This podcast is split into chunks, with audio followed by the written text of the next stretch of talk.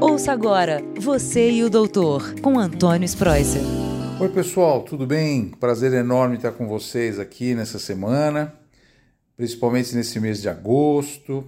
E como eu tenho conversado com vocês, o mês de agosto também é considerado um mês especial para nós lembrarmos, chama, chamarmos a atenção de uma doença chamada esclerose múltipla.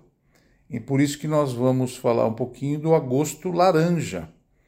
Essa cor, ela lembra, faz menção à prevenção, tratamento, diagnóstico precoce dessa doença.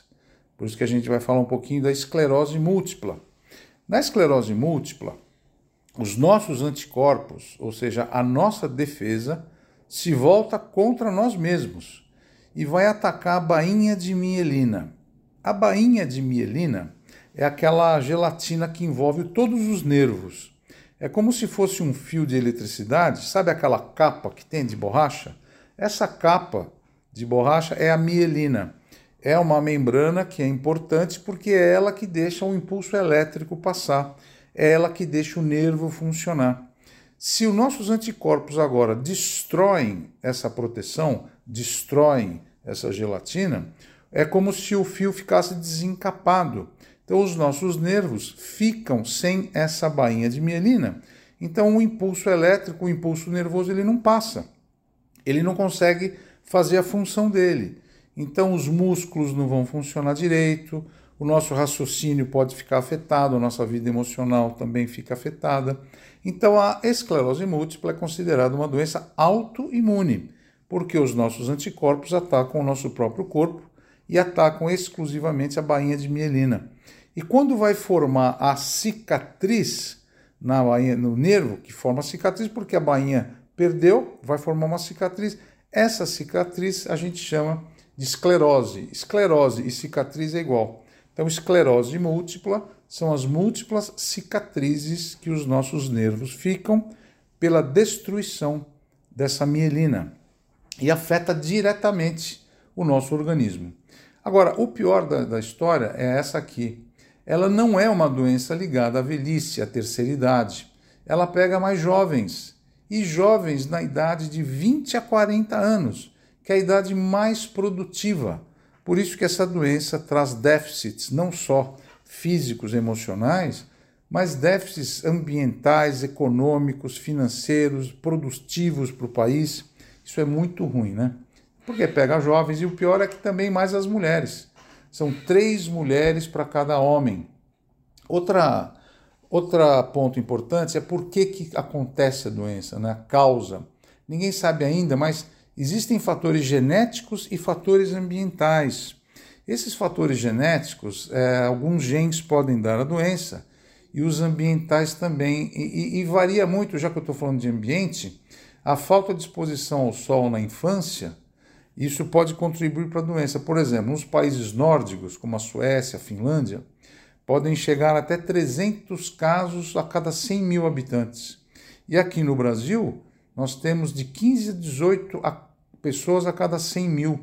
Então a, a diferença é muito grande. Então a gente acredita que a obesidade, o sedentarismo, a falta do sol, isso tudo e a genética e os ambientes que você vive podem contribuir para a doença mas isso a gente estuda muito ainda e tem que se falar muito ainda sobre isso daí. Bem, os principais, existem várias formas de esclerose múltipla, mas a, a principal é aquela que é a chamada esclerose múltipla recorrente remitente. Ela é 85% dos casos e é caracterizada por surtos. A pessoa tem um surto, por exemplo, para de andar, começa a ter muito amortecimento das mãos, a visão pode ficar dupla isso pode durar dias ou semanas e depois some. Então essa doença ela é por, por surtos e nessa época do surto tem que ser feito o diagnóstico.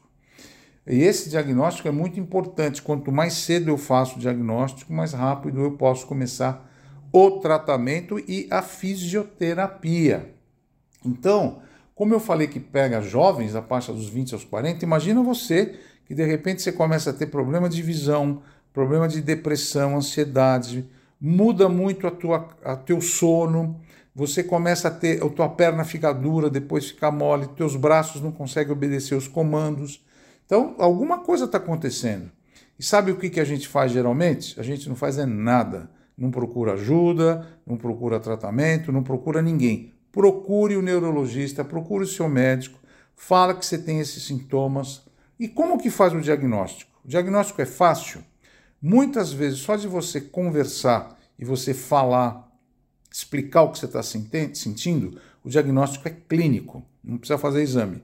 Mas muitas vezes, nós médicos, clínicos e neurologistas, a gente precisa pedir uma ressonância magnética do cérebro, porque a ressonância da cabeça vai mostrar que o, os nossos nervos estão desencapados, a mielina não existe mais. E o diagnóstico é feito então por um exame de ressonância ou líquor. A gente tira o líquido da espinha e pode examinar também o líquor. Bom, vamos supor que a gente faça o diagnóstico de uma esclerose múltipla. Como eu falei que ela é tem surtos, tem pessoas que tiveram um surto ou dois e nunca mais tiveram nada. Nunca mais tiveram um sintoma. Mas tem pessoas que têm esclerose, têm surtos, não sabe e vai tendo surtos e aí os surtos vão piorando e a doença vai se agravando. Então, para isso existe o tratamento. Como que a gente faz o tratamento? Não tem cura para esclerose múltipla, mas o tratamento é a gente tem que diminuir a ocorrência dos surtos.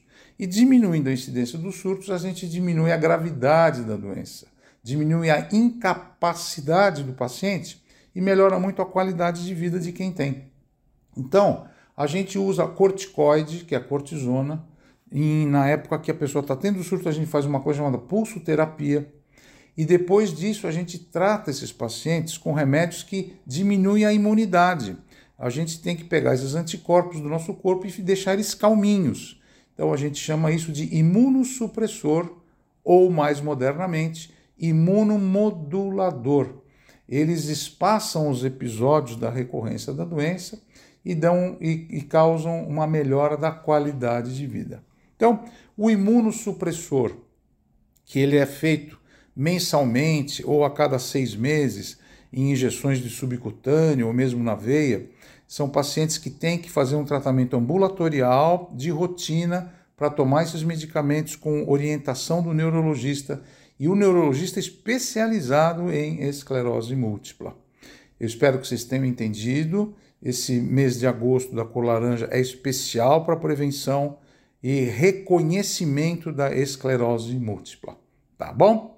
Um forte abraço a todos vocês, boa semana, fiquem com Deus e até o próximo podcast, você e o doutor, hein?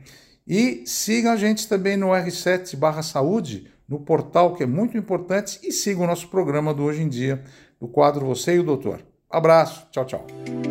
Você e o Doutor, com Antônio Spreuser.